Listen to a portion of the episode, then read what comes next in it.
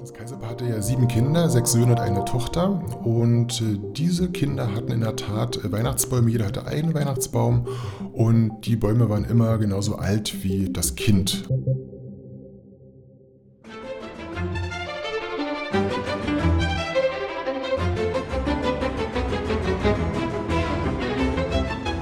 Hallo, hallo und herzlich willkommen zu dem Dein Potsdam Podcast.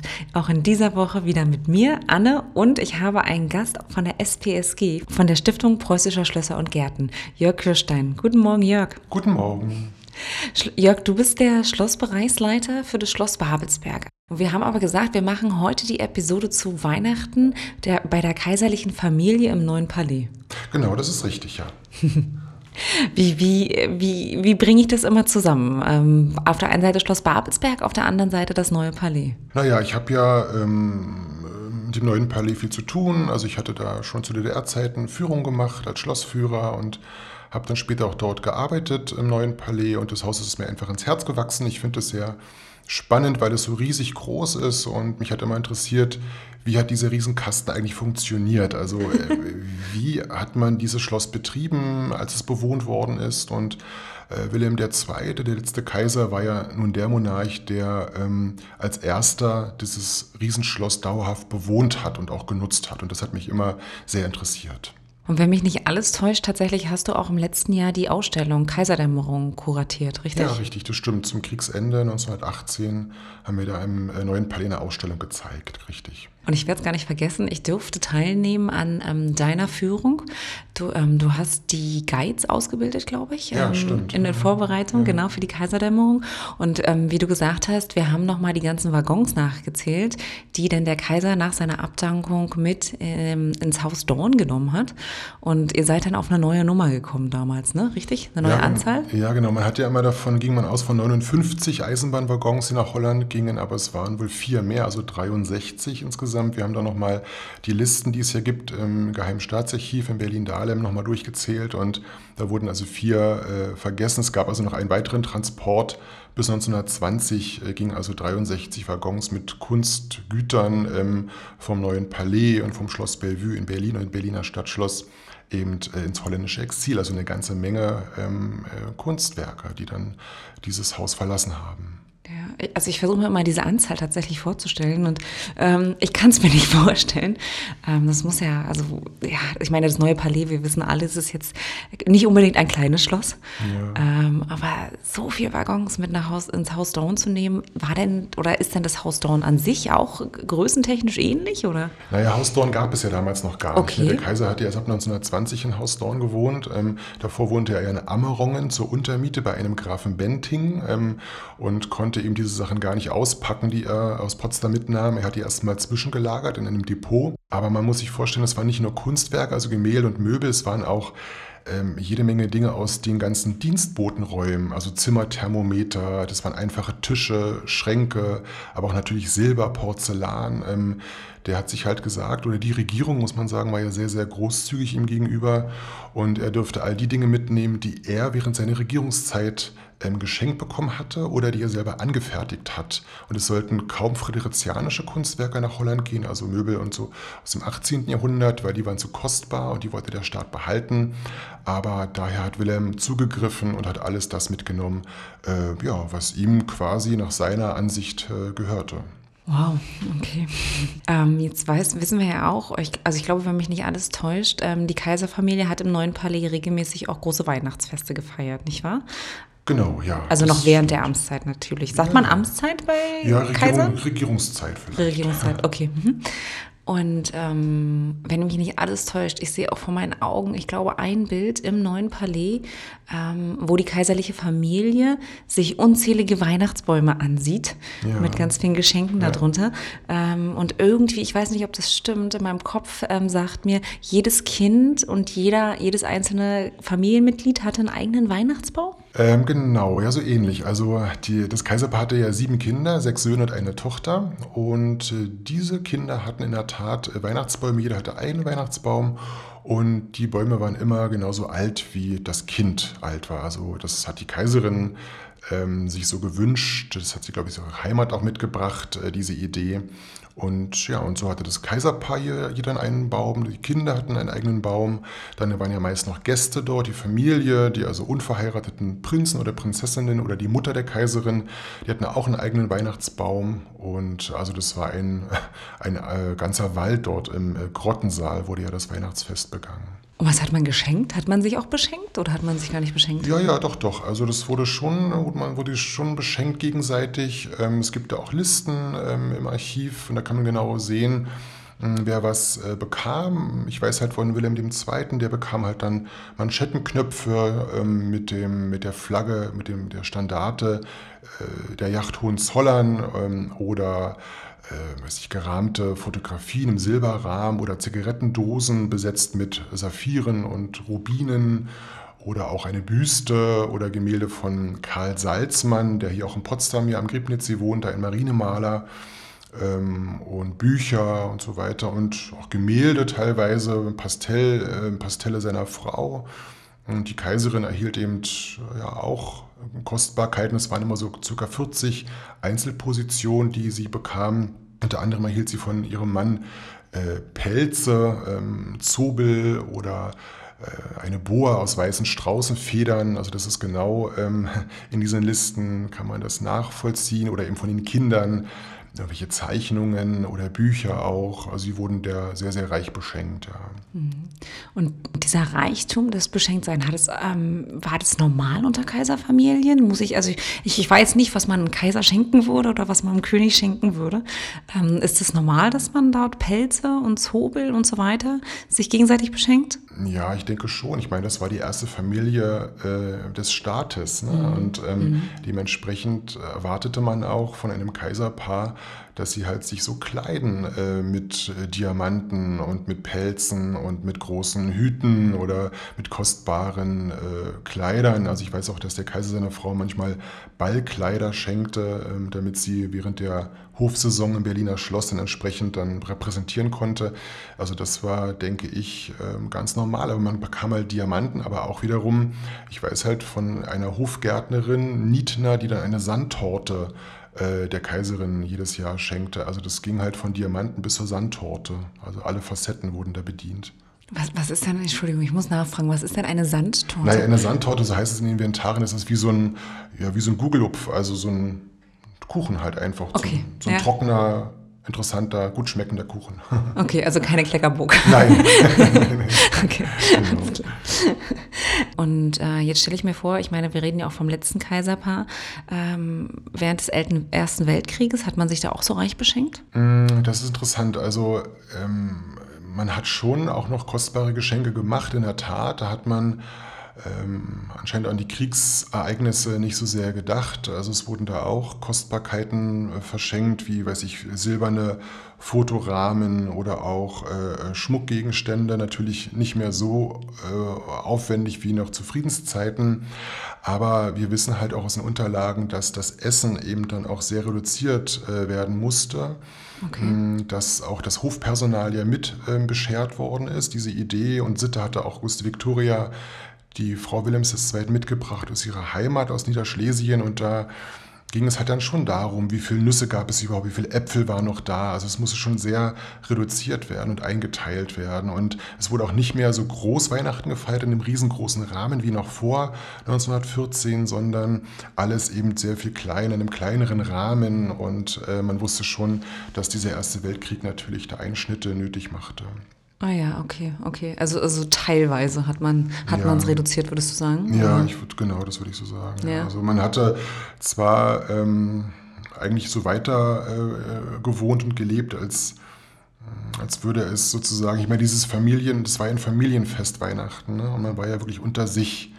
Und das wollte man ganz en Familie verbringen und mal für zwei Tage vielleicht sich ein bisschen von diesen ganzen Kriegsereignissen auch ähm, ja, fernhalten und aber das war natürlich nicht, äh, nicht durchzusetzen. Und Wilhelm II. war ja ähm, kurz, bis, vor, kurz, bis kurz vor Heiligabend immer an der Front sozusagen und kam dann aber kurz vor Heiligabend nach Potsdam zurück, ja, um mit seiner Familie halt dann Weihnachten zu verbringen. Ja, schwieriges Thema, ne? ja. ja, ja. Ähm, wenn, man, wenn man heute im neuen Palais ist, kann man da noch was von der festlichen Weihnachtsstimmung spüren? Naja, man kann zumindest den Grottensaal sehen, der ja, wo das Weihnachtsfest stattgefunden hat. Und der ist ja sehr kostbar ausgestattet mit, weiß ich, Zehntausenden Mineralen und Muscheln. Und auch wenn man sich da vorstellt, ähm, du sagtest ja schon, es gibt eine eine Zeichnung von diesem Weihnachtsfest, eine, eine, ein Holzschnitt oder Zeichnung. Und da ist eben das Kaiserpaar zu sehen im Grottensaal mit den ganzen Kindern und den Spielzeugen. Und wenn man sich noch vorstellt, dass da diese ganzen Tannenbäume äh, standen, dass die Wandleuchter, die Wandbranchen dann auch, die ja mit Kerzen bestückt waren, äh, angezündet worden sind, dass die Kronleuchter alle brannten, dass am mittleren Kronleuchter ein großer Mistelzweig hing und dass vor, der, äh, vor dem Fenster, vor dem mittleren, eine Weihnachtskrippe aufgebaut war, die mit Moos auch äh, belegt war sozusagen und das Dach und äh, ringsherum, da kann man sich das schon ganz gut vorstellen, wie man dort äh, Weihnachten gefeiert hat. Und ähm, die Frage ist natürlich auch immer, weil der Saal ja heute so groß und so kalt ist, also die ja, Temperaturen ja. sind ja entsprechend. Mh, es gab ja eine Heizung im Grottensaal und äh, man hat dann ordentlich angeheizt und die Höchsttemperaturen lagen dann bei ca. 16 Grad. Also, ähm, Für heutige Verhältnisse das, trotzdem genau, noch unvorstellbar. Ja, ja, genau. Das ist natürlich äh, nicht so sehr warm, aber ich denke, durch die Kerzen und so weiter hat dann ja. der, der, Saal noch ein bisschen an, an, Temperatur aufgenommen. Aber so wie wir es heute lieben, so 21, 22 Grad, äh, das war, glaube ich, damals. Ähm, nicht bekannt und äh, ja, kannte man es halt gar nicht anders, aber es muss natürlich ein toller Eindruck gewesen sein, diesen Saal, äh, in diesen Saal reinzukommen. Davor gab es ja vor der Bescherung noch das große Familienessen in der Marmorgalerie, die liegt ja direkt neben dem Grottensaal, die kann man ja auch besichtigen. Und, äh, und dann ging eben 1645 erklangen Glöckchen und dann ging die Flügeltür auf vom Grottensaal und dann ging die Familie dort hinein und die Kinder mussten halt noch warten, äh, bis dann die Eltern ihnen die Geschenke überreicht haben. Da war an jedem Baum so ein kleiner Tisch und dort standen die, die Geschenke drauf und dann wurden sie überreicht von der Kaiserin und dem Kaiser und das war halt ähm, ein, ja, ein, ein Familienfest, äh, der Höhepunkt des Familienlebens eigentlich. Ja, also es gab keinen Weihnachtsmann, wenn ich dich richtig verstehe. Nee, den gab es nicht. Wir wissen auch übrigens nicht, wie die Weihnachtsbäume geschmückt waren. Äh, wir wissen nur, dass äh, jeweils 100 Pinienäpfel aus Rom über die deutsche Botschaft äh, geordert worden sind äh, für das neue Palais. Aber wie der sonstige Schmuck aussah, das ist überhaupt nicht bekannt. Ja. Aber man weiß schon, ob Kerzen an den Bäumen waren, das weiß ja, man, oder? Ja, die waren, die waren an den Bäumen und das ist ganz interessant. Ähm, man muss sich vorstellen, dass auch die Kronleuchter ja Kerzen hatten und man musste jetzt nicht alle 20 Kerzen anzünden, sondern jede Kerze war mit einem Docht verbunden. So musste man nur eine Kerze am Kronleuchter anzünden. Wow. Und dann ging es wie eine Zündschnur auf ja. die anderen 20 Kerzen über. Und am Weihnachtstag war es noch so, dass die beiden Bäume des Kaiserpaares waren in der Nähe des Kronleuchters ähm, gestellt.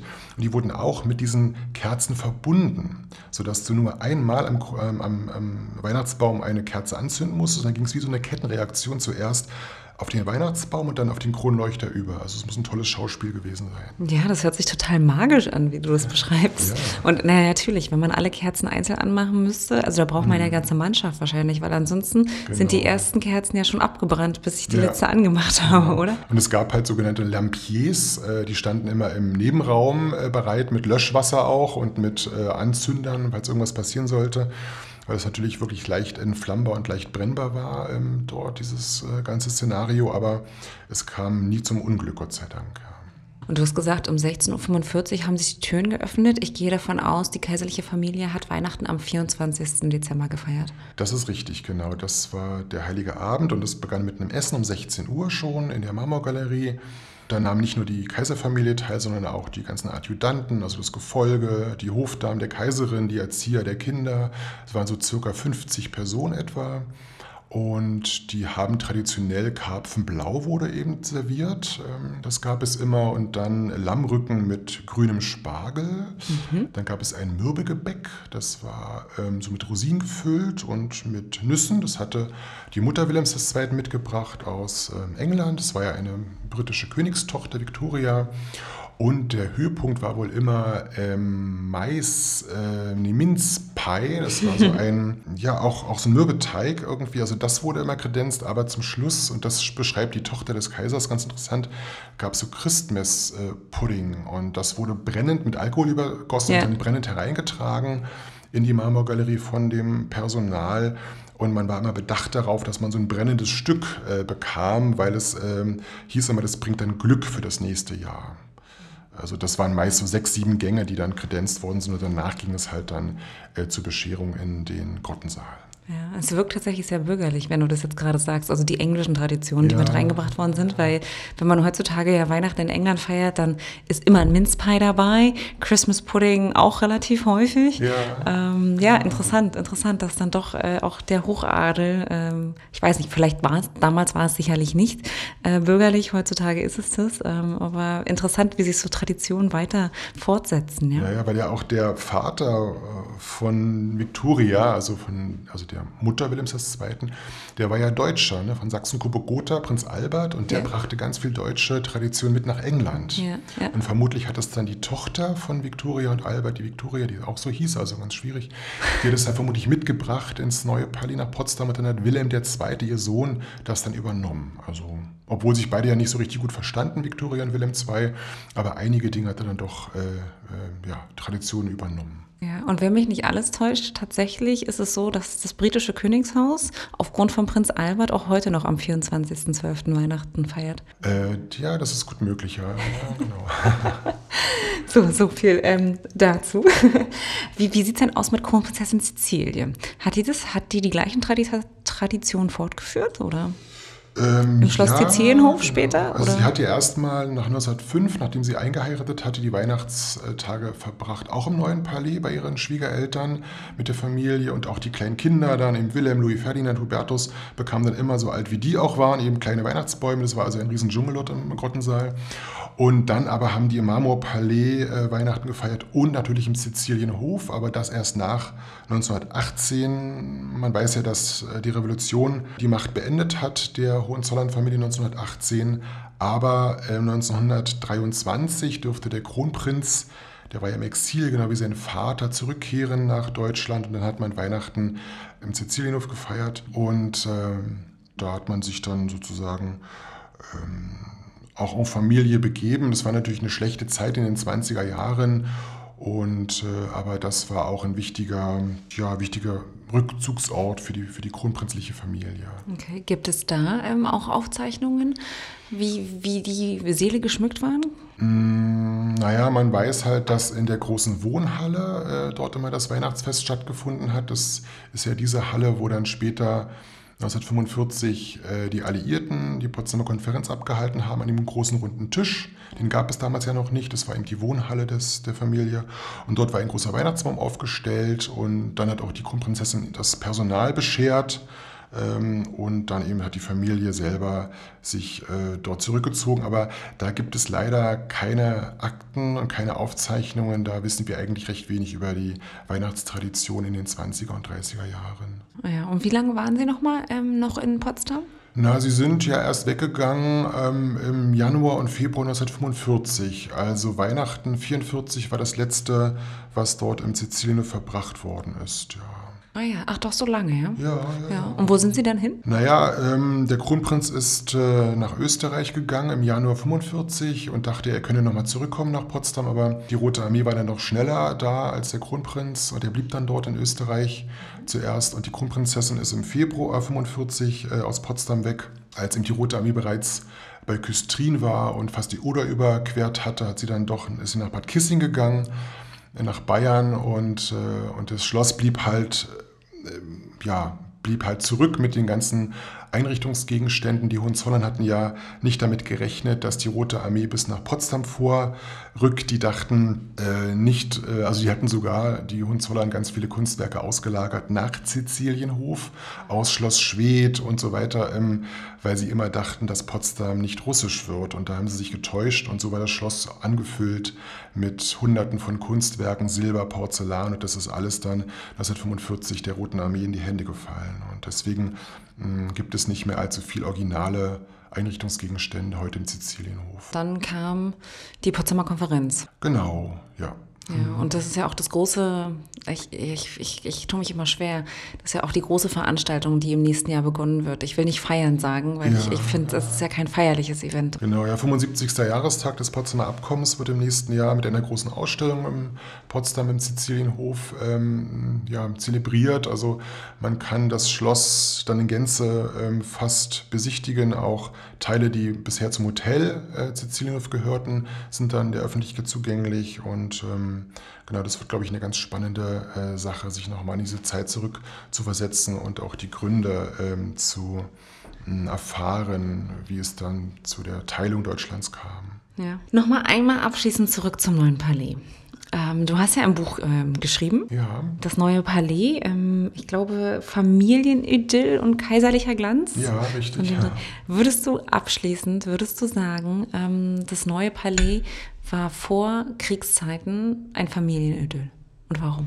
Naja, das neue Palais hat zwei Funktionen zu erfüllen. Es war zum einen ähm, eine offizielle Residenz des Kaisers. Er hat dort Staatsgäste empfangen, die haben auch gewohnt im neuen Palais. Also viele gekrönte Häupter waren dort zu Gast, haben dort gewohnt, wurden eben mit dem Diner auch geehrt und so. Und dann war es wiederum die Familie, das Familienidyll. Es gab dort einen Garten, der privat war am neuen Palais, wo man sich zurückziehen konnte. Also das fand ich ganz schön und die Familie, wenn man Briefe liest oder auch ähm, Bücher, dann hört man immer wieder und liest, dass eben das neue Palais das eigentliche Zuhause für die Familie war. Also da hat man sich dann wirklich äh, zurückgezogen und man konnte auch mal fünf Grade sein lassen und so weiter. Und, ähm, und das hat man im neuen Palais getan, ja. Jörg, vielen Dank. Wir haben viel über den Grottensaal geredet, ähm, die, die Weihnachtsbäume. Jedes Kind hatte einen Weihnachtsbaum. Je nach Alter ähm, war der Weihnachtsbaum auch alt, wenn mich nicht alles täuscht. Ähm, du hast gesagt, wenn wir heute in den Grottensaal gehen zur jetzigen Jahreszeit, dann sollten wir uns eine Jacke extra anziehen, oder? Ja, es ist kalt. Also es ist irgendwie fast so kalt wie draußen. Es ist drin auch, ja. Und äh, wir haben von einer Zündschnur gesprochen, wie die ganzen Weihnachtsbäume und die Kerzen vor allen Dingen beleuchtet waren. Wir haben einen kurzen Ausstich, äh, Ausblick schon mal ins nächste Jahr gegeben. Ähm, ich freue mich sehr, dass du da warst. Ähm, ich, für mich bist du eine, eine große Ikone tatsächlich in Potsdam. Ähm, ich würde mich freuen, wenn du wiederkommst. Ich wünsche frohe Weihnachten, schöne Feiertage, komm gut ins neue Jahr. Ich sage Tschüss und Tschüss, Jörg. Ja, danke. Tschüss.